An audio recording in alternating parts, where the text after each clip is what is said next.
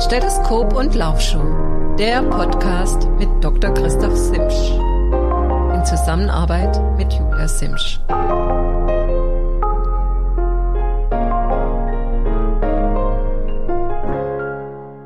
Ja, hallo meine Lieben, ich begrüße euch ganz herzlich zu einer neuen Ausgabe von meinem Podcast Doc Talk, Stethoskop und Laufschuh.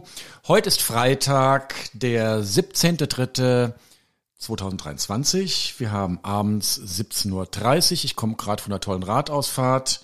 Mein Name ist Dr. Christoph Simsch. Ich bin Facharzt für Allgemeinmedizin mit Praxis in Satteldorf. Allgemeinmedizin und sportmedizinischem Schwerpunkt. Ja, und ich begrüße euch heute ganz herzlich zum ja, zu meinem Lieblingsthema muss ich fast sagen. Es wird mir schwer fallen, ähm, mich auf die Zeit zu begrenzen. Ihr werdet das merken. Ich habe es gerade eben schon gemerkt, als ich mir so ein paar gedankliche Notizen gemacht habe, ein paar Stichpunkte, an denen ich mich da entlanghangle. Denn heute geht es um das Thema Laktattests und ja, was befähigt mich dazu, euch davon zu erzählen. Also erstmal bin ich natürlich Sportmediziner, das muss lange nichts heißen, aber ich habe meine Doktorarbeit im Bereich der Laktatkinetik gemacht. Ich arbeite selbst mit Laktattests seit, boah, mit einem Kumpel zusammen haben wir angefangen, bestimmt seit 30 Jahren. Ähm, habe viele, viele Laktatkurven gesehen, bestimmt 10.000, ich habe es nicht genau gezählt, aber gefühlt 10.000 an der Zahl. Dazu habe ich lange Jahre war ich Verbandsarzt des deutschen Kanu, äh, der deutschen Kanu-Nationalmannschaft, des DKV und da der Mannschaft Kanu Slalom, eigentlich der erfolgreichste Verband im deutschen Team oder im deutschen olympischen Zirkus. Und dort haben wir uns natürlich auch sehr mit äh, Trainingssteuerung und Laktattests befasst. In der Vergangenheit habe ich viele Fußballmannschaften betreut, ähm, so dass ich die Erfahrung jetzt nicht nur im Individualsport habe, sondern auch in Mannschaftssportarten. Vielleicht diesbezüglich nochmal ein gesondertes Thema. Ähm, ich denke, ich könnte aus dem Stegreif wahrscheinlich drei, vier Stunden euch erzählen, aber dann seid ihr wahrscheinlich vor dem Mikrofon oder vor den Hörern eingeschlafen. Das wollen wir natürlich heute nicht. Ich kann nicht ganz verhindern, dass wir einen ganz kleinen Mini-Exkurs machen in die äh, Physiologie, beziehungsweise in die Biochemie. Denn erstmal ist die Frage natürlich, ähm, ja, was, was, was ist eigentlich Laktat? Ähm, Laktat ist das Salz der Milchsäure. Früher hat man gedacht, dass äh, Laktat dafür verantwortlich ist, dass der Muskelkater produziert wird. Da gibt es eine tolle Studie, die das widerlegt hat. Die ist jetzt so alt, wie es her ist, dass ich Abitur gemacht habe. Warum das? weil ich in der Vorbereitung, ich habe Sport für das Prüfungsfach gehabt, in der Vorbereitung zum, zur Abiturprüfung hat die der Fachbereich Wissenschaft der Frankfurter Allgemeinen Zeitung als erstes die ja, Vermutung herausgebracht, veröffentlicht, dass, also nach einer Studie natürlich, ähm, dass ähm, Laktat gar nicht äh, für den Muskelkater verantwortlich ist, sondern Mikroverletzungen. Es war ganz spannend. Man hat Leute mit dem linken Bein, die einen Stuhl hochgehen lassen, mit dem rechten Bein runter, also links hoch, rechts runter, links hoch, rechts runter, immer weiter und so fort.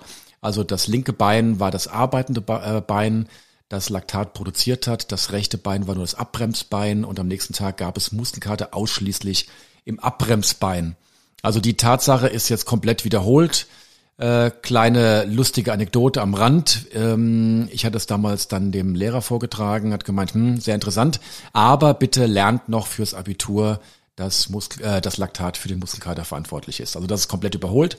Ja, das Salz der Milchsäure. Warum ähm, hat das so eine große Bedeutung für den, für den Sport? Da kommen wir jetzt noch gleich. Ich möchte noch ganz kurz erzählen, was, wie, wie entsteht Laktat eigentlich? Also erstmal, jeder von euch kennt das Gefühl, wenn er übersäuert ist, also wenn er schneller läuft, als ja, die Atmung hinterherkommt, dann gibt es schwere Beine.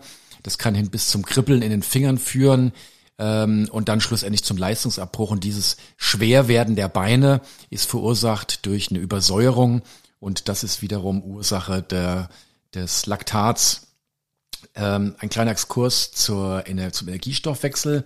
Vielleicht kennen manche noch den Krebszyklus, den Zitratzyklus. Ähm, unterm Strich wird ähm, im Körper Glykogen, das Speicherzucker, abgebaut irgendwann zu Pyruvat. Und dabei entsteht ein Zwischenprodukt, das NAD, bzw. NAD Plus wird zu NAD mit einem Wasserstoffion ähm, gebildet und die Glykolyse, also der Abbau des Zuckers, kann nur erfolgen, wenn ausreichend NAD da ist. Und irgendwann kann der Körper, ja, wenn das, wenn ich zu viel Leistung abverlange und der der Stoffwechsel zu schnell läuft, als dass es wieder abgebaut werden kann, häuft sich NADH Plus an. Und da hat der Körper den genialen Einfall, dass er dieses einfach abpuffert ähm, und oxidiert und dann eben dann die Laktat, das Salz der Milchsäure bildet und dann das NADH Plus wieder zu NAD wird, dass der Stoffwechsel aufrechterhalten wird. Nachteil, Laktat häuft sich an, irgendwann wird sauer und dann kommt es doch zum Leistungsabbruch. Äh, Laktat selbst kann verstoffwechselt werden, das Herz verbraucht Laktat, ansonsten muss dann schlussendlich doch wieder abgea äh, abgeatmet werden und wieder in den äh, Milchsäurezyklus, ähm, den, Entschuldigung, in den Pyruvatzyklus zurückgeführt werden. War jetzt relativ kompliziert, oder? Aber ist auch gar nicht so wichtig zu wissen. Wichtig für euch zu wissen ist die Bedeutung des Laktats für den Sport. Nämlich, ähm, ich kann natürlich Laktatkonzentration im Blut bestimmen und kann mal so ganz grob vereinfacht sagen, je weniger Laktat ich an einer bestimmten Leistungsanforderung bilde, desto besser trainiert bin ich. Das kann ich ganz Pi mal Daumen sagen. Und deshalb kann ich mit Hilfe eines standardisierten Tests, indem ich den Organismus, den Körper, den Sportler ähm, unter einem bestimmten, mit einem bestimmten Protokoll fordere und damit auch den Test vergleichbar mache, kann ich dann eventuelle Leistungsveränderungen erkennen. So, wie das genau abläuft, werde ich euch noch mal ganz am Schluss erzählen. Da möchte ich ganz gerne noch mal auf den Laktat-Feldtest eingehen. Also es lohnt sich dran zu bleiben, damit ihr mal ähm, so mitbekommt, ja, wie, wie, wie läuft so ein Laktattest jetzt einfach in der Praxis einfach ab. Und ja, viele werden sagen, boah, Laktat, boah, alte Geschichte, olle Kamelle. Brauche ich das denn überhaupt? Ich habe doch meinen FTP-Test. Im Übrigen möchte ich mich nochmal entschuldigen bei der letzten Aufga Aus, äh, Ausgabe, die ich noch von Thailand gesendet habe. Mittlerweile bin ich leider wieder zurück. Übrigens war Thailand genial gut gewesen. Ähm, einfach super tolle Truppe, tolles Trainingslager. Aber heute war es jetzt ja auch ganz schön hier. Ähm, ja, der nahtlose Übergang in den Frühling hat gut funktioniert. Und da möchte ich mich entschuldigen, weil ich das Wort FTP ähm, nicht so richtig übersetzen konnte. Vielen Dank, Udo. Du bist ein eifriger Hörer unseres Podcasts und Udo hat mich beim nächsten Schwimmtraining gleich aufgeklärt. FTP heißt natürlich Forced Threshold Power. Und das ist eigentlich die Leistungs äh, die ähm, Leistung, die mit maximaler Anstrengung eine Stunde aufrechterhalten werden kann. Und ich hatte es bereits in der letzten Ausgabe erwähnt. Ähm, das dient erstmal ganz grob zur Leistungseinordnung, kann man diesen FTP-Test gut machen. Was wir aber nicht wissen, ist, was äh, läuft zwischen dem Ruhewert und dem FTP-Wert ab. Also es gibt Leute, die untrainiert sind. Jetzt sagen wir mal ein Rechenbeispiel. Einer hat einen FTP-Wert, das gehen wir gut vom, vom, sagen wir, von 300 Watt aus oder zwei Personen haben 300 Watt und die eine Person ist, eigentlich sind beide gut trainiert, aber die eine Person hat eine sehr gute Grundlagenausdauer. Das heißt, diese Person, der gelingt es, relativ nahe an diese 300 Watt zu kommen. Das heißt, der ist mit 260 Watt beispielsweise noch komplett im lockeren Bereich. Und das würde sich zum Beispiel in einem niedrigen Laktatwert widerspiegeln. Dieser Person könnte ich sagen, okay, Grundlagenausdauer 260 Watt beispielsweise. Ähm, und wenn du jetzt GA2 fährst, dann machst du halt die 300 Watt. Da müsste definitionsgemäß rund 4 Millimol Laktat erreicht werden. Person 2, bei der ist es so, die ist relativ schlecht Grundlagenausdauer trainiert. Die hat auch einen FTP-Wert von 300, ist aber bei 180 Watt schon am Übersäuern. Und auch das würde sich im Laktatwert widerspiegeln und dieser Person würde ich sagen, okay, hör mal zu, du hast zwar einen FTP-Wert auch von 300, wie dein Trainingskumpel Nummer eins, aber deine Grundlagenausdauer ist schlecht entwickelt und ich würde dir empfehlen, die Grundlagenausdauer in einem Bereich von ungefähr 180 Watt zu fahren. Ja, und das kann ich natürlich nicht im FTP-Test, äh, im FTP-Test feststellen, sondern nur, wenn ich wirklich in den Stoffwechsel hineinschaue. Und der FTP-Test, ähm, alle Trainingspläne, die daraus resultieren, die werden grob über einen Kamm geschoren, da werden alle ja gleichgeschaltet, sag ich mal, und ähm, daraus werden bestimmte Trainingsinhalte abgeleitet mit dem Haken, den ich eben gerade erörtert habe. Also kurzum, ich bleib dabei, der FTP-Test ist der Laktattest für Arme, besser als nichts. Er dient auf jeden Fall dazu, ähm, einen Fortschritt der Leistungsfähigkeit festzustellen. Wobei Achtung, wenn man jetzt zum Beispiel im Bereich der, des Langdistanz-Triathlons geht, kann es durchaus sein, dass der FTP-Wert sich praktisch fast gar nicht verändert, vielleicht nur um 10 Watt nach oben geht, aber die Grundlagenausdauer, also die, die ähm, das Herangehen an diese Maximalwert durchaus signifikant sich verbessert hat. Das heißt, nur mit einem reinen FTP-Test kann ich eine Verbesserung im Grundlagenausdauerbereich nur ganz, ganz, ganz marginal oder fast gar nicht bestimmen. Und deshalb empfehle ich euch, wenn ihr wirklich ambitioniert seid und auf ein bestimmtes Ziel hin trainiert, macht einen Laktattest, schaut, wie sieht es stoffwechselmäßig bei euch aus. Und ähm, ja, dann habt ihr einfach wirklich einen guten Wert, an den ihr euch orientieren könnt. Interessanterweise wird zum Laktattest auch noch natürlich die Herzfrequenz ähm, bestimmt. Die Herzfrequenz ist relativ stabil. Sie ist natürlich abhängig vom Trainingszustand, abhängig vom Ermüdungszustand hauptsächlich. Da komme ich später nochmal drauf. Und ähm, aber dieser dieser Pulswert, den ihr beim Laktattest herausbekommt, mit dem könnt ihr locker zwei, drei Jahre trainieren, wenn sich euer Ermüdungszustand halt nicht verändert. Natürlich ändert sich die Leistungsfähigkeit in einem bestimmten ähm, Bereich und deshalb macht es Sinn, den Laktattest äh, gegebenenfalls zu wiederholen. Grundsätzlich ist natürlich da die Frage immer, was was will ich denn überhaupt wissen mit einem Laktattest oder überhaupt mit einem, mit einem Sporttest? Will ich eine Wettkampfprognose haben beispielsweise, dann macht es Sinn, möglichst nah ran zu gehen mit einem Laktattest an den Hauptwettkampf. Will ich eventuell ja Hinweise bekommen, wie ich mein Training gestalten soll, dann macht es natürlich Sinn, äh, möglichst zu Beginn und vielleicht zwischendrin nochmal einen Laktattest zu machen, um dann entsprechend die Weichen neu zu stellen. Bedenkt immer, ihr braucht rund drei Wochen, um einen Reiz fürs Ausdauertraining setzen zu können. Also es macht keinen Sinn, äh, drei Wochen vor dem Hauptwettkampf einen Laktattest zu machen, dann festzustellen, oh Gott, die Grundlagenausdauer ist ja schlecht, mit dem Hintergrund dann nochmal zu versuchen, die Grundlagenausdauer zu verbessern. Also ich sag mal, sechs Wochen ist so wahrscheinlich doch der späteste Termin, den ihr an Hauptwettkampf rangehen sollt, um nochmal drei Wochen Chance zu haben, euer Konzept zu verändern, falls eben nicht passt. Ähm, ja, was gibt es noch für Möglichkeiten? Es gibt die Möglichkeit, ähm, ja, das sind so die Hauptgeschichten eigentlich, ja, eine Prognose zu geben. Ach so, genau. Dann könnt ihr noch ähm, natürlich schauen, wie habe ich mich verbessert. Auch das macht natürlich mal Sinn, einen Laktattest zu machen, um zu schauen, ob ich einfach auf dem richtigen Weg bin. Also diese drei äh, Ziele, die sind ganz wichtig zu wissen und mit diesen Zielen, was nicht funktioniert, alle drei Ziele gleichzeitig zu beantworten.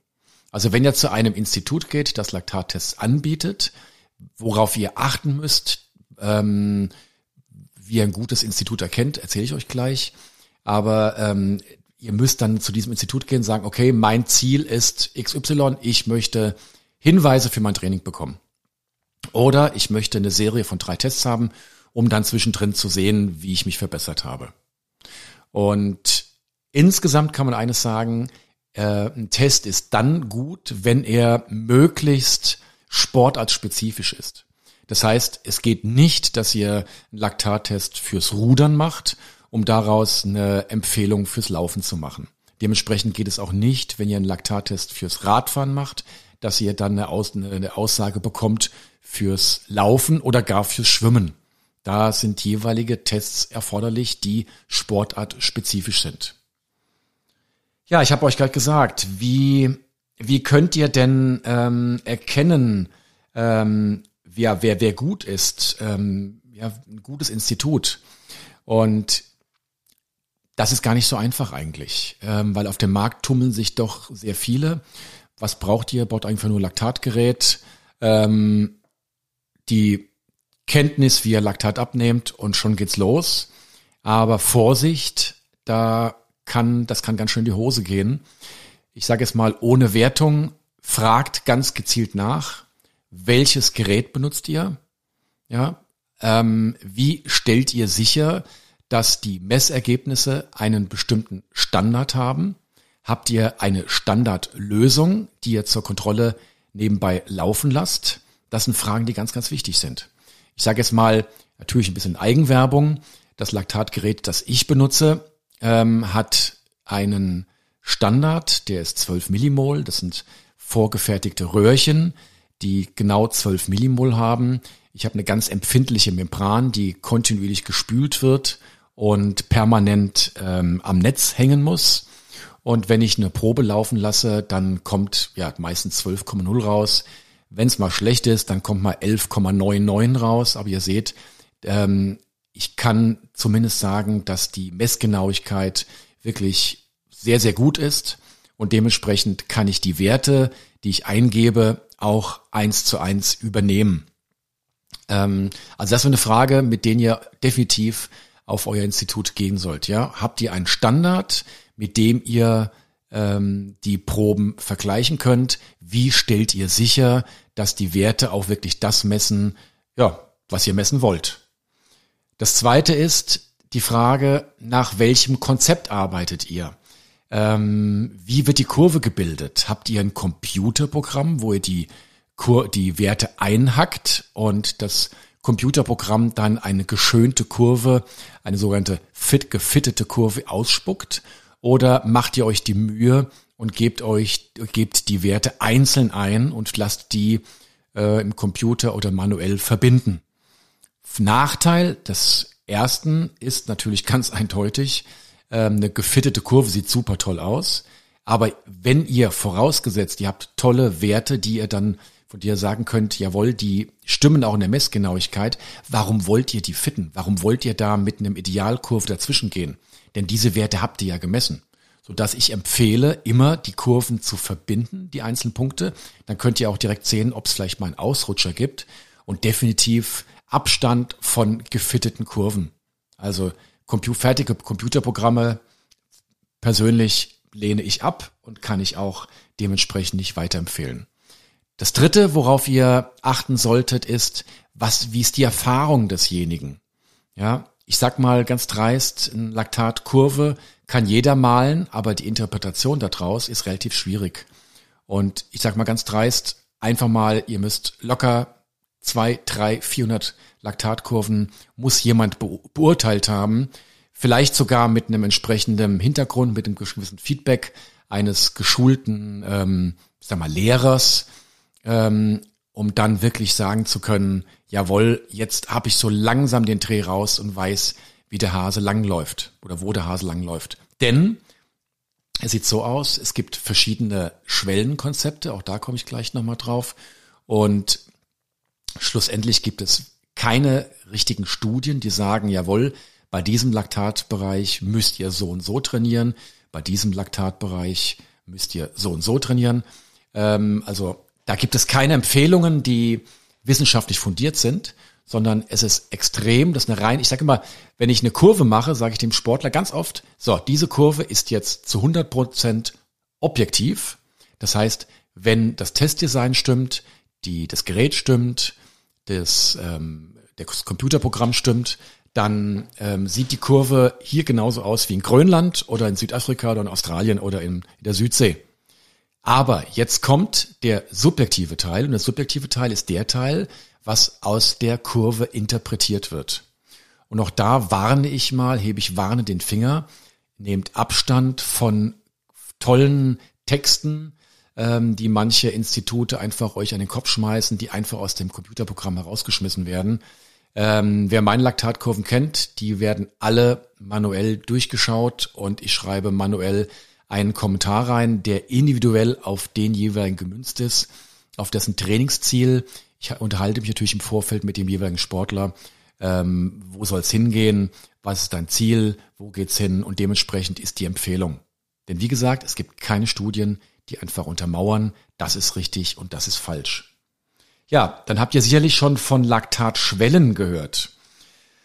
Das ist nochmal ein Kapitel für sich. Ähm, da ist es immer noch so, dass auf dem sportmedizinischen Kongressen sich verschiedene Schulen, sage ich mal, gegenseitig die Köpfe einschlagen.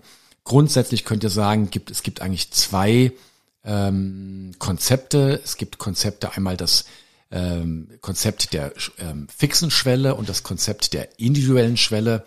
Individuell klingt natürlich gleich super toll, aber Achtung, das ist einfach auch nur ein Rechenmodell. Und die Fixen gehen davon aus, dass es bestimmte Bereiche gibt, die bestimmte Laktatkonzentrationsgrenzen haben und in diesen Bereichen bestimmte Stoffwechselvorgänge ablaufen und dort in diesem Bereich trainiert werden soll. Ich persönlich bin Anhänger der fixen Schwelle, weil, ja, würde einfach Begründung, ich da die auf meiste Erfahrung mitgemacht habe und der erfolgreichste Verband, also der die meisten Olympiamedaillen hier in Deutschland produziert, ebenfalls nach den fixen Schwellen arbeitet. Also so ganz falsch kann das nicht sein. Und wenn jemand äh, zu euch sagt, oh, bist du blöd, ähm, äh, fixe Schwellen ist veraltet, nee, ist nicht veraltet, ihr müsst damit einfach nur arbeiten können. Insgesamt ist es so, außerdem so, dass ähm, es natürlich im Körper kaum irgendwelche Schwellen überhaupt gibt. Wenn ihr eine Laktatkurve seht, dann seht ihr, dass die Laktatkonzentration mit steigender Belastung ganz harmonisch anläuft. Und man kann nicht sagen, bopp, eben geht's los und eben ist eine Schwelle überschritten, ähm, sondern es ist einfach ein harmonischer Prozess. Und deshalb rede ich auch gar nicht von Schwellen, sondern ich spreche, wenn ich eine Laktatempfehlung gebe, meistens von Trainingsbereichen zu bestimmten Laktatkonzentrationen. Und da verrate ich euch schon mal gleich ein Geheimnis, wie ich meine Empfehlung gebe. Also die Untergrenze, klar, Ihr habt natürlich, wenn ihr euch gar nicht bewegt, seid ihr auch im Grundlagenausdauerbereich. Also eine untere Grenze gibt es nicht. Ähm, ich versuche auch in der Empfehlung den Leuten mal zu sagen, geht möglichst, holt, versucht möglichst viel aus eurem Training rauszuholen und geht möglichst nah an die Obergrenze dran, ohne diese Obergrenze zu überschreiten. Und da gebe ich ähm, die Empfehlung, die Grundlagenausdauer bei 2,5 Millimol Laktat ähm, pro Liter äh, zu gestalten und da nicht drüber hinaus zu gehen. Wenn ihr ganz, ganz lange Radausfahrten macht, dann könnt ihr euch auch ein bisschen nach unten orientieren. Es gibt zudem noch unterschiedliche ja, Menschen, die einfach ähm, Werte haben, die relativ dicht zusammenliegen. Da ist der Bereich zwischen locker Grundlage und, ähm, und intensivem GA, GA2 eigentlich schon ähm, ganz, ganz schnell, ganz, ganz eng das sind praktisch nur zehn Herzschläge beispielsweise Unterschied.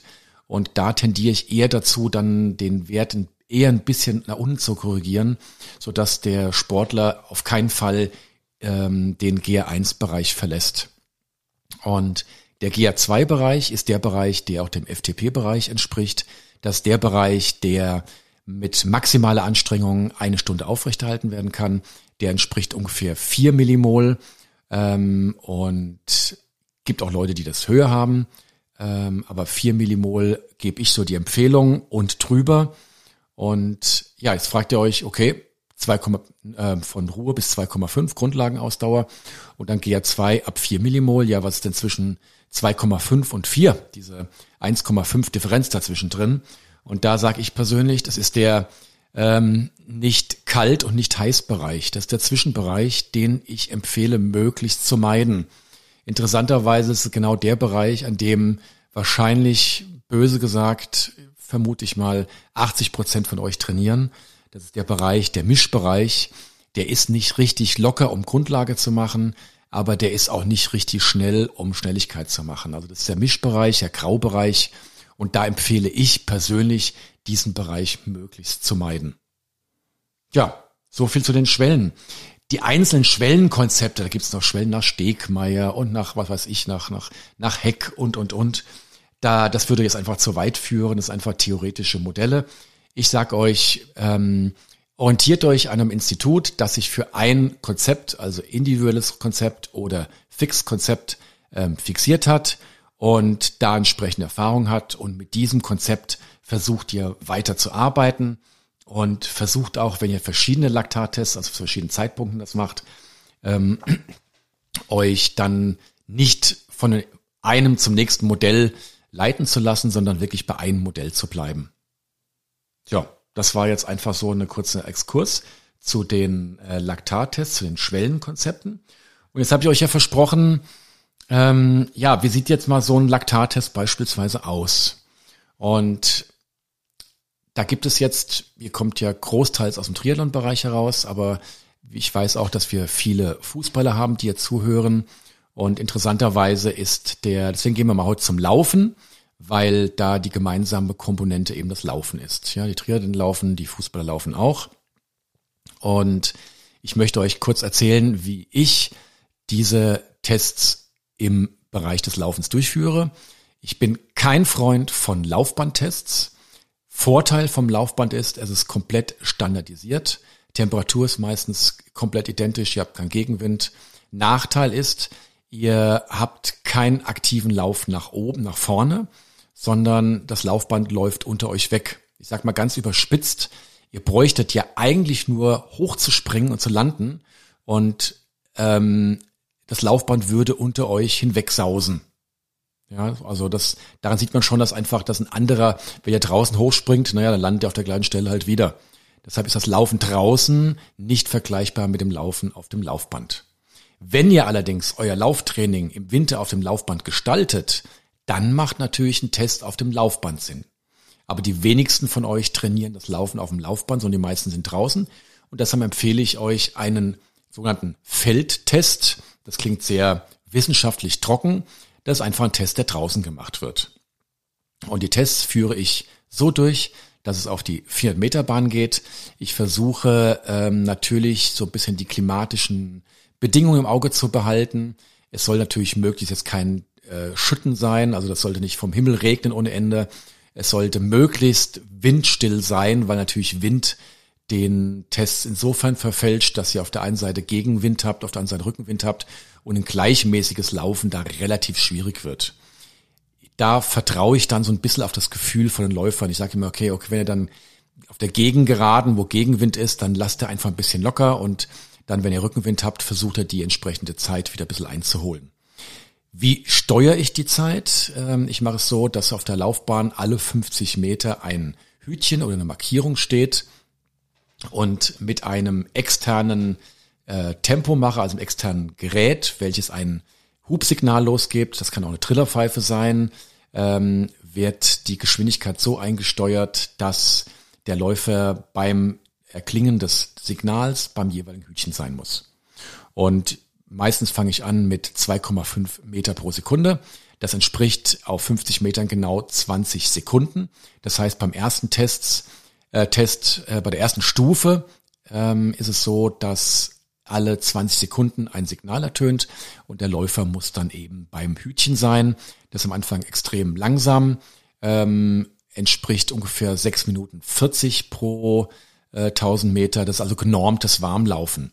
Wenn ihr Anfänger habt ähm, oder Anfänger seid, dann kann man natürlich auch nach unten korrigieren und kann dementsprechend noch langsamer anfangen. Das müsst ihr dann mit dem jeweiligen Institut besprechen.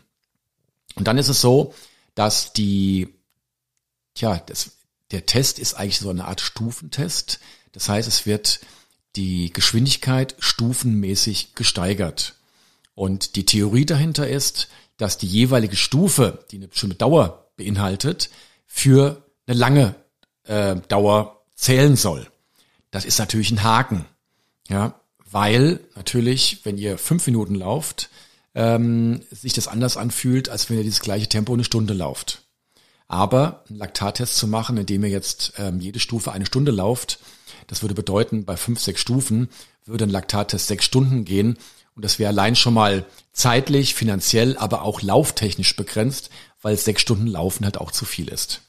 Deshalb hat man sich darauf geeinigt, dass man so lange belastet, bis der Körper sich im ja einigermaßen Steady State befindet. Ähm, das kann man recht gut an der Herzfrequenz sehen, die dann ähm, von Stufe zu Stufe sowieso auch linear ansteigt. Und die mit nächster Stufe geht die Herzfrequenz nach oben, bis sie sich dann irgendwie nach zwei, drei Minuten einpendelt. Und man kann sagen, Studien haben ergeben, dass nach drei Minuten eigentlich ein Steady State erreicht ist, sowohl im Bereich der Laktat, ähm, Kinetik als auch im Bereich der Herzfrequenz. Ich persönlich mache dann so, dass noch mindestens zwei Minuten um drauf gelaufen werden, so dass ich mindestens eine Stufendauer von fünf Minuten haben möchte.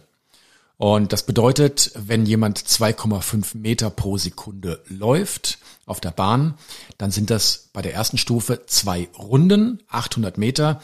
Da kommen wir auf eine Belastungsdauer, die auf jeden Fall über fünf Minuten geht.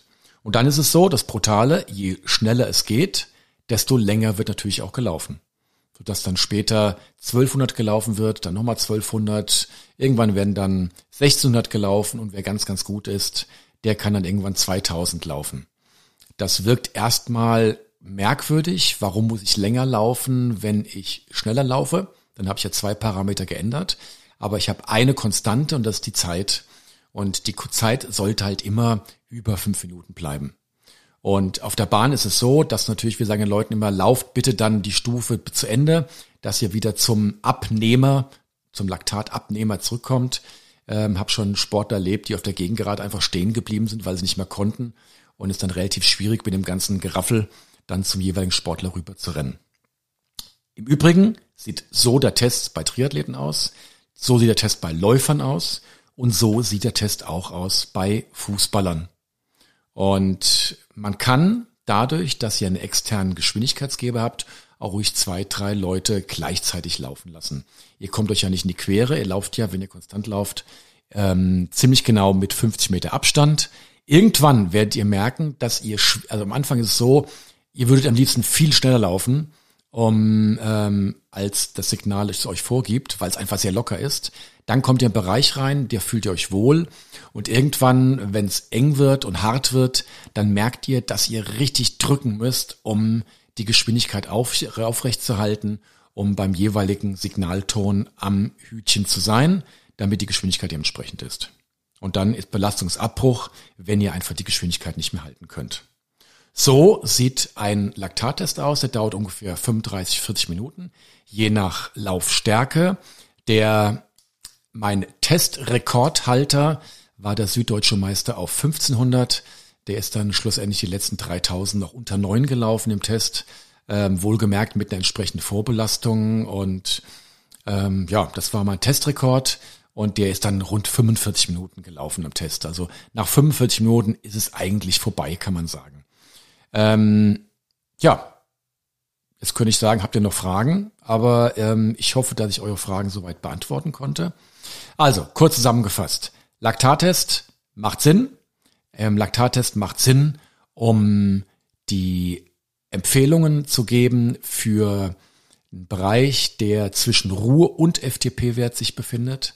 Laktattest macht Sinn, um euch die entsprechenden Herzfrequenzen in die Hand zu geben. Es werden übrigens parallel zur Laktatabnahme wird natürlich die Herzfrequenz bestimmt, die übrigens linear ansteigt. Wenn ihr ein Institut herausklamüsert, ähm, fragt sie definitiv, habt ihr einen Standard, den ihr mitlaufen lasst? Wie stellt ihr sicher, dass die Werte, die ihr messt, dass die, dass die passen, dass keine Fehlmessungen da drin stehen? Wie ist eure Erfahrung und wie macht ihr das Auswertungsprinzip? Und dann spielt natürlich auch ein bisschen das Gefühl mit. Kann ich Vertrauen zu demjenigen haben, natürlich. Ja, das sind also ganz wichtige Fragen, mit denen ihr auf das Institut zugehen sollt. Was ganz spannend noch ist, das praktizieren ja momentan das, die Norweger, ähm, gerade mit dem Handicap, was ich erzählt habe, dass die, der jeweilige Stufentest, der nur fünf bis sechs Minuten geht, für die gesamte Dauer von ein, zwei Stunden zählen soll und das natürlich nicht unbedingt der Fall ist, äh, so kann man im fortgeschrittenen Bereich sogenannte Belastungseinstellungen machen. Das heißt, ihr macht einen Laktattest im Vorfeld, bekommt dort eine Trainingsempfehlung, was weiß ich, in Watt, in Laufgeschwindigkeit mit einer entsprechenden Herzfrequenz ähm, und könnt dann mit dieser Trainingsempfehlung draußen trainieren. Und dann ist es schön, wenn ihr einen Menschen habt, der euch begleitet und dementsprechend alle halbe Stunde, alle Dreiviertelstunde, ähm, nicht bei jeder Einheit, aber bei bestimmten Schlüsseleinheiten euch nochmal ins Ohrläppchen geht und schaut, passt denn das Ergebnis des Laktattests auch für die Praxis? Und da kann man nochmal ganz leicht nach unten, nach oben korrigieren. Im Übrigen auch super geeignet, um dann ähm, vom Laktattest auf die entsprechende Empfehlung später schließen zu können, weil die natürlich doch individuell immer so ein ganz klein bisschen anders sind. Ein ganz kleiner Nebensatz noch zur Herzfrequenz. Die Herzfrequenz ist sehr relativ. Erstmal ist die Herzfrequenz natürlich abhängig auch vom Alter, aber sie ist auch abhängig vom Ermüdungszustand. Das werdet ihr sicherlich auch schon festgestellt haben, wenn ihr müde seid, dann habt ihr Schwierigkeiten, euren Puls hochzubekommen und ganz, ganz dicke Beine. Ihr könnt kaum eure Wattleistung hochbringen. Dagegen, wenn ihr ähm, richtig ausgeruht seid, dann fällt es euch leicht, locker eure Herzfrequenz zu erreichen und am liebsten und eure Wattzahlen natürlich dementsprechend. Woran liegt das? Das liegt einmal daran, hat mein mittlerweile damals verstorbener ähm, Chef in der Sportmedizin Ulm festgestellt, ähm, der Körper schützt sich. Der schützt sich vor übermäßigem Adrenalin. Das heißt, wenn ihr zwei, drei Tage hart trainiert und dort, ja, die Herzfrequenz wird ja Adrenalin getriggert, gesteuert nach oben hin. Äh, nach unten hin ist der Nervus vagus, der den Herz den Puls wieder runterholt. Und dann sagt der Körper, so jetzt reicht's, ich habe genug ähm, Adrenalin bekommen, ähm, Schluss jetzt. Und dann hat er die Möglichkeit, die Rezeptoren, also die Schlüsselstellen, wo das ähm, Adrenalin, Nordadrenalin an der Zelle an Zelloberfläche ansetzt, diese Rezeptoren nach innen zu schieben. Und damit wird die Zelle für Adrenalin unempfindlich. Wir kennen das aus der Intensivstation, Leute, die dort ähm, einen Perfusor bekommen, also ein Dauer, so eine Art Dauerinfusion äh, mit ähm, Katecholamin, also mit Adrenalin, Nortralin, um das, die Herzkraft ähm, aufrechtzuerhalten. Bei denen ist es so, dass man im Laufe der Zeit die Dosis nach oben schrauben muss, um, die, um den gleichen Effekt zu haben. Ja, also wir haben da eine sogenannte Downregulation. Die Downregulation bedeutet, wir haben einmal diese Verinnerlichung der Rezeptoren ins Innere, aber es werden dann auf Dauer, wenn das wirklich ganz, ganz lange geschieht, wird, werden sogar weniger äh, Rezeptoren synthetisiert und nachgebildet. Und das ist ein Schlüssel, der dann wichtig ist, wenn es Richtung Übertraining geht. Ja, Stichwort sympathisches und parasympathisches Übertraining. Auch da wird nochmal eine Folge von kommen.